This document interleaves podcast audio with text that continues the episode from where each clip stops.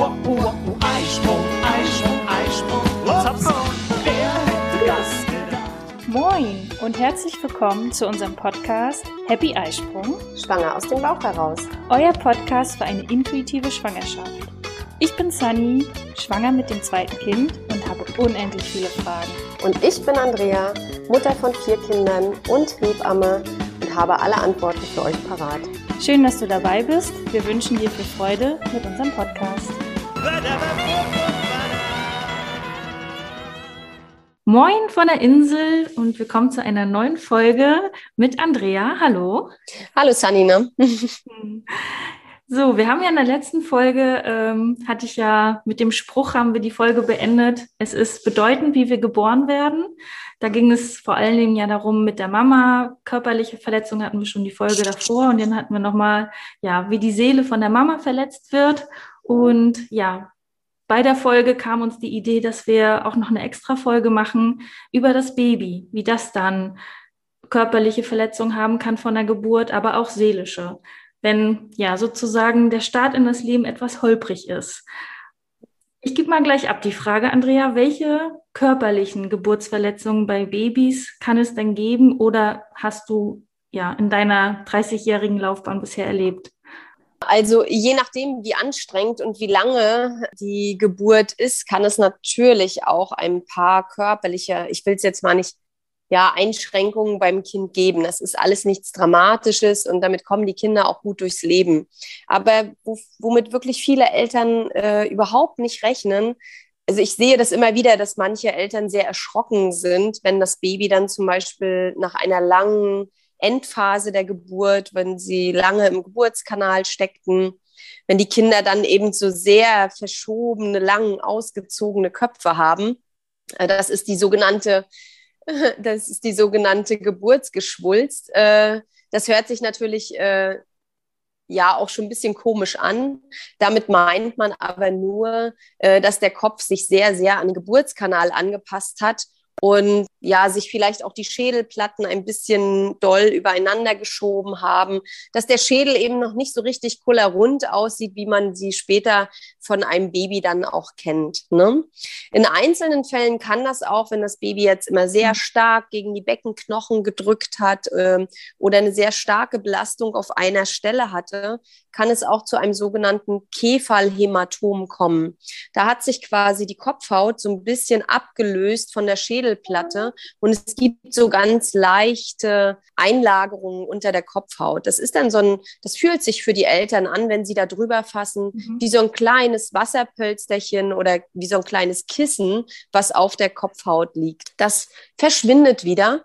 Das wird nach und nach immer kleiner und die letzten Reste dieser Flüssigkeitsablagerungen werden knöchert. Also ist auch nichts Schlimmes, nichts Dramatisches. Wir haben es eben relativ häufig nach sogenannten Saugglockengeburten. Darüber haben wir auch schon gesprochen, wo der Doktor am Ende ein kleines bisschen helfen muss. Mhm. Hattest du bei Tim auch, ne? äh, bei Hans, ne? Genau. Und du hattest ja das bezeichnet. Das fand ich irgendwie schöner. Kiwi. Geburt. Eine Kiwi, ja, genau. Die neueren Glocken heißen ja Kiwi-Glocken und werden auch hauptsächlich eingesetzt und sind natürlich auch viel, viel schonender als noch zu mhm. ähm, vor, sag ich jetzt mal, 10, 15 Jahren. Wir haben da auch deutlich weniger Verletzungen bei den Kindern, wozu es aber relativ oft auch kommen kann, auch nach diesen Kiwi-Glocken, ähm, dass eben diese Kefalhämatome sich bilden. Da muss man aber auch nichts großartig machen. Man kann vielleicht, äh, das ist für die Kinder ein bisschen entlastend, äh, oft die Hand auf diese Stelle legen. Also wenn man eh schon beim Kuscheln ist und die Kinder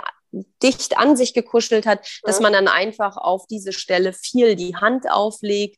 Und man kann das vergleichen, wie wenn man sich den Ellenbogen stößt. Ne? Wenn wir uns den stoßen, überlagern wir auch den Schmerz mit der Hand und legen da die Hand drauf. Das kann man den Eltern mit auf den Weg geben.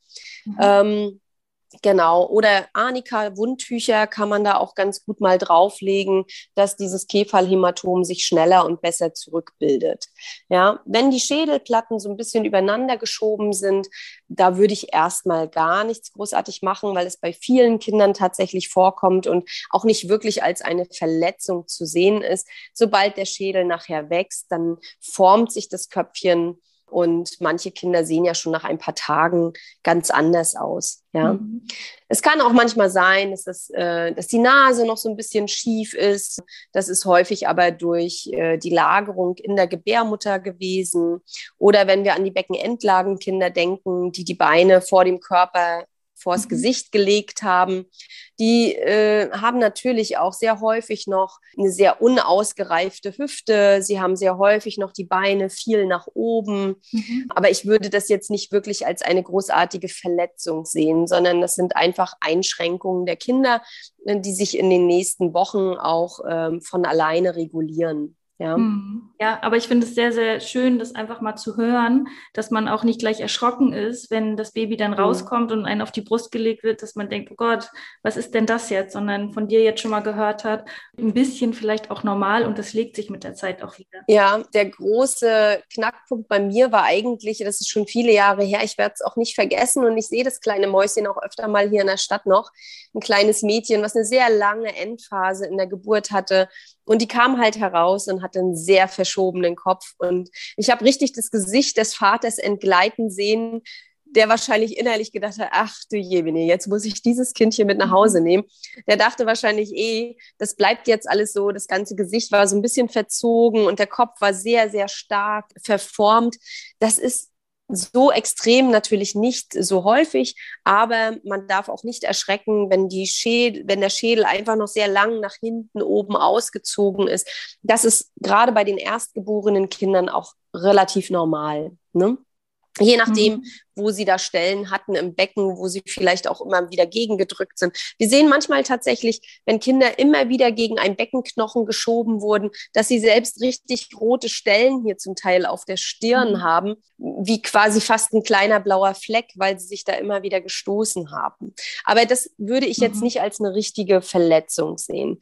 Verletzungen können aber nichtsdestotrotz auch auftreten, zum Beispiel bei manchen Kindern. Äh, und ich würde das nicht an, an ein Gewicht des Kindes koppeln, ähm, kann es zum Beispiel passieren, in dem Moment, wo die Schultern geboren werden, dass das Schlüsselbein vielleicht ein bisschen knackst und dass wir dann hinterher nach der Geburt, dass dann der Kinderarzt so ganz beiläufig erwähnt, ja, und das Schlüsselbein ist gebrochen.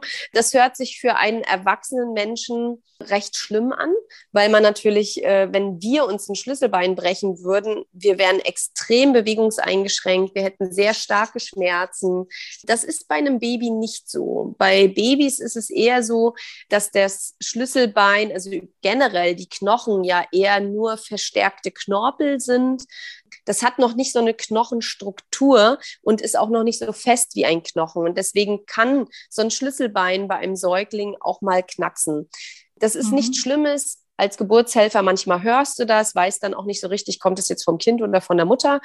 Aber äh, wichtig ist dann nur darauf zu achten. Also da gibt es auch keine Therapien.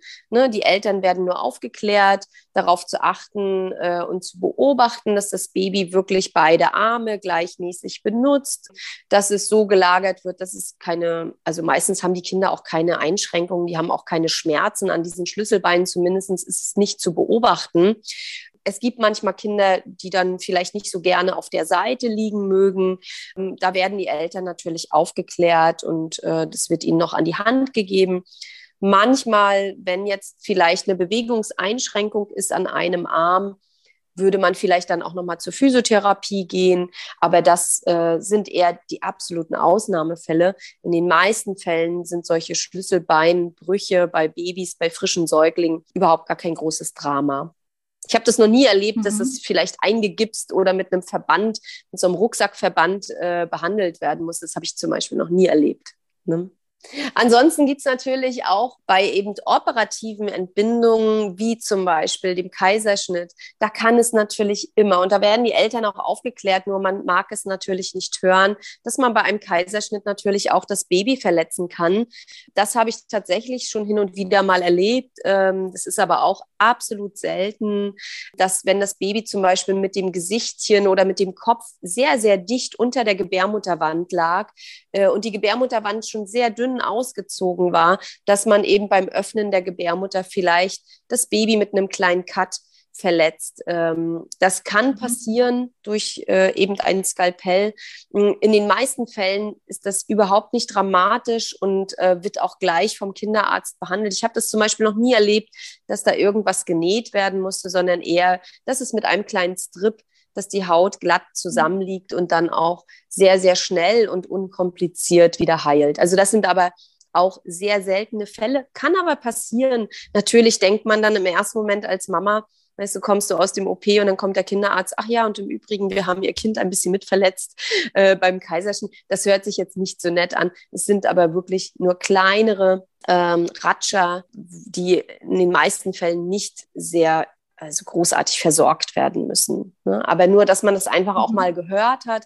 Eigentlich werden die Eltern darüber auch aufgeklärt vor einem Kaiserschnitt. Aber manchmal muss es dann auch in bestimmten Situationen schnell gehen. Da hört man als Mutter auch nicht mehr so genau hin. Ja, genau. Also das wären so wirklich körperliche Verletzungen, wenn man, also das wären so wirklich körperliche Verletzungen, die wir so da reinzählen müssten. Ja. Mhm. Mhm. Du hast ja bei der Mama erzählt, dass es vorkommen kann, dass sie ganz rote Augen hat. Äh, Gibt es sowas beim Baby auch? Ja, das haben wir auch hin und wieder, dass die Babys äh, durch diesen sehr massiven Druck auf, das, auf den Schädel unter der Geburt können da kleine Äderchen platzen beim Baby, sodass das Weiße in den Augen dann so ein bisschen blutunterlaufen aussieht. Das sieht natürlich auch ganz, ganz schlimm aus für die Eltern. Mm, aber sowohl bei der Mutter wäre es, also es tut auch nicht weh, es sind einfach nur kleine Einblutungen, da sind Gefäße geplatzt und das kann eben durch diesen sehr massiven Druck unter der Geburt einfach entstehen. Ist nichts Schlimmes, deswegen verschlechtert sich nicht die Sehkraft des Babys, also dass diese Blutungen, diese Einblutungen werden absorbiert, dann sieht das Baby nach ein paar Wochen auch wieder ganz, ganz normal aus. Hm. Dann noch eine Frage. Sag mal bitte was zu der Farbe des Babys. Ähm, manchmal erschreckt man ja vielleicht auch, weil man, es kommt ganz blau raus oder sag mal, was da so auch normal ist, beziehungsweise ja, wo man auch sich keine Sorgen machen braucht. Für gewöhnlich kommen die Babys sogar eher weiß also wenn ein Baby geboren wird und es äh, kommt heraus aus der Mama, dann sehen die meisten Kinder sogar eher fast weiß, blau, marmoriert aus. Da mhm. erschrecken tatsächlich viele Eltern, also die Frauen, du wirst es ja bestätigen können, hast jetzt ja auch schon zwei Geburten hinter dir. Als Frau kriegt man das gar nicht so sehr mit. Da äh, ist man noch so in seinem Jum und ist noch so in der, ja, in der letzten Wehe und muss das erstmal realisieren, dass das Baby jetzt da ist. Aber die Väter, und gerade wenn sie zum Beispiel eben neben der Frau stehen und nicht so wie jetzt äh, dein Mann zum Beispiel bei der letzten Geburt hinter dir gesessen hat, ne, da hat Klaus ja hinter dir gesessen, da konnte er das auch im Grunde gar nicht richtig sehen. Aber mhm. der Klassiker ist ja, dass die Männer noch neben der Frau stehen, weil doch ja durchaus viele Frauen noch im Liegen gebären, ist ein anderes Thema. Aber äh, ja. da sehen die, äh, sehen die Männer natürlich dann auch sehr genau, wie die Babys da herauskommen und sind häufig sehr erschrocken und äh, haben ja dann schon erstmal große Angst. Ja, sehr häufig erlebe ich das auch in Vorgesprächen mit den Frauen, dass sie das als sehr traumatisch erlebt haben, dass das Baby da so sehr blau herauskam und sie im ersten Moment dachten, dass irgendwas nicht in Ordnung sein könnte mit dem Baby. Aber man muss einfach wissen, dass es eben was ganz, ganz Normales ist, dass das Baby, wenn es durch den Geburtskanal geschoben wird, dann wird erstmal ein Teil des Blutes vom Kind zurückgepumpt in den Mutterkuchen, damit das Baby vom Volumen her, vom Körpervolumen ein bisschen schmaler ist und nachgiebiger ist. Und dann saugt sich der Mutterkuchen richtig voll mit Blut wie ein kleines Kissen. Und wenn dann das Baby geboren ist, dann wird über die Nabelschnur das Blut wieder zurückgeführt zum Kind. Und dann kommt das Baby eben erst weiß-blau heraus, dann ist es blitzeblau und dann wird es rosa. Und das kann eben mal auch so zwei Minuten dauern. Das ist überhaupt nicht schlimm. Ja, wir als äh, Geburtshelfer halten ja dann sofort auch eine Hand auf dem Brustkorb, tasten, ob das Herzchen sich gut bewegt. Man hat äh, die Hand auf den Lungen und merkt, ob die sich weiten oder nicht. Und solange die Geburtshelfer da nicht in Panik geraten, muss man da auch als Frau kann man da ganz ruhig bleiben. Also das muss man einfach wissen. Ich erzähle das auch sehr oft in den Geburtsvorbereitungskursen, mhm. weil ich schon viele erschrockene Blicke bei den Eltern gesehen habe und das sehr präsent im Kopf bleibt, äh, mit großen Ängsten verbunden. Erzähle ich das auch immer im Geburtsvorbereitungskurs, dass es was ganz, ganz Normales ist, dass die Babys da nicht gleich schweinchenrosa herauskommen. Ne? Ist nicht so, wie man das in amerikanischen Spielfilmen immer sieht. Ne? da sind die Kinder ja auch nicht frisch geboren, da sind sie ja meistens schon ein paar Wochen alt. Ja, also das muss man einfach auch äh, wissen. Und dann ist das für die meisten Mütter auch in Ordnung, wenn sie da eine gute Erklärung für haben. Genau, okay. Das dann zu den körperlichen Geburtsverletzungen. Und wir hatten ja gesagt, es gibt ja auch Verletzungen an der Seele, auch beim Baby hast du gesagt. Was meinst du denn damit? Also das, das ist ja sowieso eigentlich noch ein recht unerforschter Bereich. Ähm, wir haben ja sehr, sehr viele Kinder, die nach der Geburt, die nicht so richtig ankommen auf der Welt, die äh, wirklich sehr unruhig sind, sehr, sehr viel weinen, die sogenannten Schreibabys oder sehr hypersensible Kinder, die eben sich überhaupt gar nicht gut regulieren können. Und man weiß einige Dinge heute, natürlich kann man schon ein bisschen besser erahnen, aber man weiß eben auch nicht genau, wie viel Verletzung da tatsächlich auch an der Seele eines Kindes ist. Was wir wissen, ist, dass äh, die Kinder natürlich die Traumata der Mutter mittragen. Also wir haben es sehr, sehr häufig in den Schreiambulanzen, dass die Kinder, also die Eltern kommen ja zunächst mal und suchen Hilfe, weil dieses Kind un, aus unerfindlichen Gründen ständig schreit. Und äh, sehr häufig arbeiten die Therapeuten dann dort mit den Müttern. Und dann lösen sich quasi auch so ein bisschen diese psychischen Blockaden bei der Mutter und auch dann beim Kind. Das heißt, als wenn sich so der Knoten der Geburt ein bisschen auflöst und beide, Mutter und Kind, besseren Kontakt zueinander bekommen können und ihre Geburt aufarbeiten können. Weil äh, wir wissen, dass das Erlebte oft vom Kind mitgetragen wird. Mhm. Und die Kinder dann das eben über, auch über Schreien, in, sehr, sehr intensive Schreien zum Ausdruck bringen. Das ist ja auch ganz klar. Wir sagen immer, die Kinder tragen das Seelenleben der Mutter mit. Und wenn eine Mutter noch sehr stark psychisch belastet ist durch die Geburt, dann trägt das Kind das mit. Und dann sind die auch, die können ihre Mutter nicht richtig annehmen. Da ist fast eine Distanz zwischen Mutter und Kind, weil das Gedankenkarussell der Mutter in der Geburt festhängt und sie gar nicht offen ist, ihr Kind richtig anzunehmen. Und die Kinder rebellieren und brüllen und weinen, weil sie gar keinen Zugang zur Mama haben. Also da sind oft tief verletzte Gefühle, Enttäuschungen und äh, da kommen die zwei manchmal nicht so zueinander. Da gibt es heutzutage, Gott sei Dank, gute, gute Hilfe, Leider hier bei uns in Wismar nicht, aber in Großstädten findet man solche Baby-Schreiambulanzen, die oft ein Segen sind für die Eltern. Ja, weil die oft natürlich schon, mh, mm, ja, wirklich Torturen hinter sich haben. Ne? Wenn diese Kinder wirklich mehr als sechs, sieben Stunden am Tag schreien, ähm, das wird ja immer schwerer. Ne? Also mhm. äh, der Frau geht es ohnehin vielleicht schon nicht gut. Die Väter sind völlig überfordert, weil sie gar nicht wissen, was sie jetzt noch überhaupt machen sollen und nichts greift. Und mhm. man muss dann einfach diesen Knoten der Geburt zum Großteil auflösen. Ja. Mhm. Da haben wir ja auch in der letzten Folge äh, auch schon drüber gesprochen. Da hattest du ja auch deine Tipps mitgegeben, die Geburt aufschreiben, die Geburt mit einem Partner besprechen, mit weiteren Be Geburtsbegleitern, wie mit der Hebamme, mhm. vielleicht nochmal im Krankenhaus kontaktieren, sich den Geburtsverlauf geben lassen. Das hast du alles ein bisschen ausführlicher in der letzten Folge erzählt. Vielleicht kann das ja auch schon ein erster Schritt sein. Ja, das ist tatsächlich bei vielen Paaren oder bei vielen Müttern vor allem schon mal ein ganz großer Schritt in die richtige Richtung. Und äh, viele Kinder profitieren davon schon. Und wenn sie das schon ein bisschen gelöst hat und verarbeitet hat, dann kommen die Kinder auch, äh, werden die auch ruhiger. Also sobald sich das Seelenleben der Mutter stabilisiert, äh, werden die Kinder auch ruhiger und zufriedener und bekommen ja auch einen besseren Zugang zur Mama.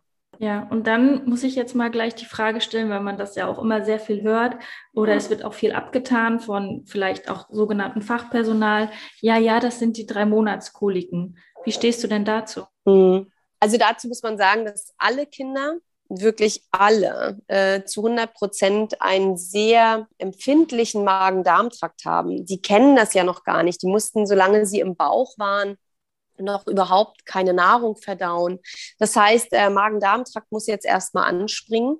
Natürlich haben die Kinder äh, am Anfang ein bisschen mit der Verdauung Probleme. Man muss aber auch wissen, dass im Bauch unser Bauchgehirn sitzt. Dass wir, dass die Kinder natürlich auch, die haben ja überhaupt noch gar keine Schutzmauern. Alles, was sie aufnehmen, schlägt ihnen, müssen sie verarbeiten und schlägt ihnen auch erstmal auf den Magen und auf den Darm. Bei Erwachsenen würde man das Reizdarm oder Reizmagen nennen. Ja, also Leute, die, äh, wenn sie unter psychischer Belastung sind, unter Stress, dann sofort mit Magen und Darm reagieren. Ja, und das erleben wir auch sehr häufig bei Babys, dass wenn sie einen sehr unruhigen Tag hatten, viel Stress in der Familie war, vielleicht das große Geschwisterkind gerade ziemlich am Rad dreht oder ja, viel Besuch da war oder der erste Termin beim Kinderarzt anstand, dann sind die Kinder natürlich erstmal ganz schön reizüberflutet. Und das schlägt ihnen natürlich auch auf Magen und Darm. Mhm. Und dann blubbert und brummelt das am Abend im Magen und dann haben die richtig Krämpfe. Ähm, das schlägt ihnen halt sehr, sehr aufs Gemüt und eben dann auch aufs Bauchgehirn, auf den Magen. Mhm. Wenn die Kinder besser angekommen sind, also nach den ersten drei Monaten, zum zum einen ist der Magen- und Darmtrakt jetzt gut stabil. Ne? Die Kinder haben sich daran gewöhnt, Nahrung zu verdauen, zu verarbeiten. Aber sie haben auch schon so kleine Schutzmechanismen und Regulationsmechanismen entwickelt, um sich vor so einem Stress auch zu schützen. Ja, und äh, sie, das Gehirn kann zum Beispiel jetzt auch schon einige Dinge ausfiltern. Wenn du zum Beispiel mit einem frisch geborenen Säugling an einer viel befahrenen Straße entlang gehst, dann nimmt es ja erstmal jedes Autogeräusch als eine Bedrohung wahr. Und wenn du das nach drei Monaten tust, dann wissen die Kinder, okay, sind nur Autos, passiert mir nichts, ist ein Geräusch, das kenne ich jetzt schon. Hm, und dann sind sie auch nicht mehr so im Stress. Mhm. Also sie lernen, mit ihrer Umgebung zurechtzukommen und nicht mehr alles als eine Bedrohung anzusehen. Und das entspannt die Kinder natürlich auch ein bisschen und auch ihren Magen-Darm-Trakt. Mhm. Ja. Also es sind häufig die Kinder, die auf, in den ersten drei Monaten sehr, sehr extrem schreien, sind häufig natürlich auch sehr empfindsame, sehr sensible Kinder.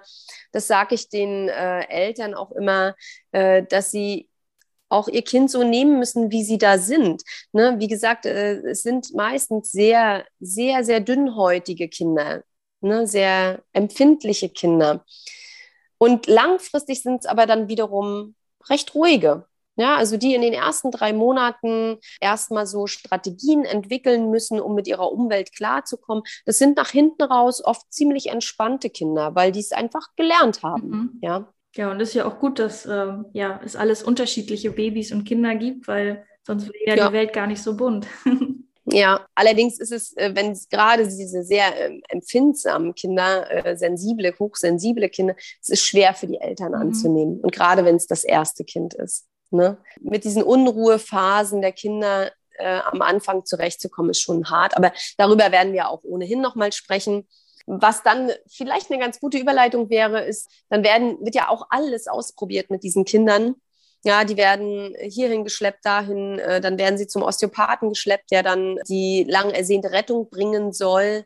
Ich bin zum Beispiel jetzt nicht so ein ganz großer, also ich, äh, wir haben auch mit Berthold Martens äh, als Osteopath hier schon eine Podcast-Folge aufgenommen. Ich bin ein sehr großer Freund von osteopathischen Behandlungen, aber doch bitte nicht bei jedem Kind. Mhm. Nicht jedes Kind braucht eine osteopathische Behandlung. Ja, aber es ist heutzutage unter den Eltern schon äh, da werden die Osteopathie-Termine schon äh, vor der Geburt ge gemacht und dann immer in der Hoffnung, ja, wenn dein Kind so unruhig ist, dann musst du zu einem Osteopathen gehen. Der kann nicht zaubern. Mhm. Irgendeine Blockade findet man bei jedem Kind. Die meisten Kinder regulieren aber ihre Blockaden auch in den ersten drei Monaten völlig selbstständig. Da sind sie zu fähig, ja, über zum Beispiel das Halten, das Tragen, Saugen an der Brust, können sie einen Großteil ihrer eigenen Blockaden ja auch ganz von alleine äh, lösen. Es gibt tatsächlich einen Teil der Kinder, die osteopathische Hilfe brauchen und da ist es auf jeden Fall sinnig, sie zu behandeln. Mhm. Ja, das war auch so mein Gedanke bei der Geburt von Hans aufgrund der Saugglocke, die ja zwar nur ganz kurz war, aber sie kam ja nun mal zum Einsatz. Oh, da ist vielleicht was am Halswirbel, irgendwie was, da muss ich bestimmt zum Osteopathen, war so ein Gedanke mal ganz kurz. Und dann, wie du es gerade beschrieben hast, dass das ähm, Hans selber reguliert hat durch was auch ja. immer, durchs Tragen, Abhalten, was auch immer wir da gemacht haben. Aber ich musste nicht einmal mit ihm zum Osteopathen und er ist jetzt dreieinhalb Jahre. Ja, also das, das sage ich auch immer den Eltern. Wenn natürlich, hm, wenn mir bei den Hausbesuchen was auffällt, dass Kinder Schonhaltung einnehmen. Also häufig bringt auch schon die Bewegung der Kinder ganz viel, wenn man die Eltern anleitet und sagt, guck mal, dreh mal dein Kind mehr über die Seite. Das bringt zum einen schon ganz, ganz viel, auch so Dehnungsübungen für die Kinder. Ne? Und was die Kinder halt können, sie können saugen. Und das tun sie ja mehrfach am Tag. Und über das Saugen, das heißt, das Saugen, sie massieren ja richtig mit dem Unterkiefer die Brust aus, sie bewegen immer sehr stark und sehr kraftvoll Ober- und Unterkiefer zusammen. Und wenn Sie den Unterkiefer und den Oberkiefer so massiv bewegen, dann gibt es immer eine Massage im Halswirbelbereich, in den Schädelplatten. Das hängt ja, die Knochen hängen ja alle miteinander zusammen. Und über dieses gute Saugen an der Brust regulieren sich die Kinder auch schon ein ganz, ganz großes Stück. Mhm. Also ich habe mal eine Untersuchung gehört von einem Manualtherapeuten, der hat gesagt, ähm, bei Problemgeburten wie Kaiserschnittgeburten oder Sauglockengeburten kommen 100 Prozent der Kinder mit Blockaden in den Schädelplatten oder in dem Halswirbelbereich auf die Welt. Und wenn wir diese Kinder nach drei Monaten untherapiert beobachten würden, dann wären es wirklich nur noch 30 Prozent der Kinder, die tatsächlich eine Behandlung benötigen. Mhm. Aber wenn ich mich so umschaue heutzutage und das überall höre, dann glaube ich, rennen 90 Prozent der Eltern zu Osteopathen. Mhm. Ja die machen wirklich einen guten Job. Und nun habe hab ich mir hier ein gutes Netzwerk geschaffen. Und ich weiß, äh, dass mein Osteopath des Vertrauens auch sofort Kinder dran nimmt, wenn ich sie schicke, mhm. weil er dann einfach auch weiß, okay, dann ist es wirklich nötig. Dann hat dieses Kind Einschränkungen. Ne? Es gibt ja auch Kinder, die eben vielleicht durch eine sehr anstrengende Geburt so sehr blockiert sind im Halswirbelbereich, dass sie wirklich überhaupt gar nicht ihren Kiefer bewegen können, dass sie auch gar nicht ins Stillen kommen und sich nicht, nicht gut saugen können einfach. Und da kann natürlich auf jeden Fall ein Osteopath eine riesengroße Hilfe sein. Mhm. Ja. Oder auch ein Manualtherapeut. Also da gibt es ja äh, viele Wege, die nach Rom führen, aber auf jeden Fall da eine entsprechende entsprechende Hilfe fürs Kind zu schaffen. Mhm. Also absolut spannend. Ähm, das ganze Thema Geburt finde ich ja schon spannend und wie ein Wunder. Aber du hast da jetzt schon ein bisschen angedeutet, was auch dieses kleine Baby als Wunder vollbringen kann, ohne dass man da groß eingreifen muss. Ich freue mich schon auf die nächsten Folgen, wenn wir ja mit dem Wochenbett starten und dann ja auch immer die Babythemen dabei haben. Ja, freue ich mich schon drauf. ja. War das jetzt schon der Endsatz, Sunny? Ich weiß nicht, wenn, äh, wenn dir jetzt nicht noch ähm, was einfällt. Ich denke, wir haben so das Wichtigste zumindest rübergebracht. Genau. Und wer da eine spezielle Frage hat, kann uns die natürlich auch immer schicken und dann gehen wir darauf extra auch gerne dann nochmal ein. Sehr schön. Dann vielen Dank an Andrea Gerne. Mhm. Und dann bis zur nächsten Folge. Ahoi. Bis bald. Wir freuen uns, dass du auch heute zugehört hast. Wir hoffen, du konntest auch aus dieser Folge interessante Impulse mitnehmen. Gib uns gerne Feedback oder stelle uns weitere Fragen an frage at happy-eisprung.de oder schau gerne auch in unserer Facebook-Gruppe vorbei. Die heißt Schwangerschaft, natürlich gesund, glücklich wir. Bis zur nächsten Folge, wenn es wieder heißt Happy Eisprung. Schwanger aus dem Bauch heraus. Ahoj!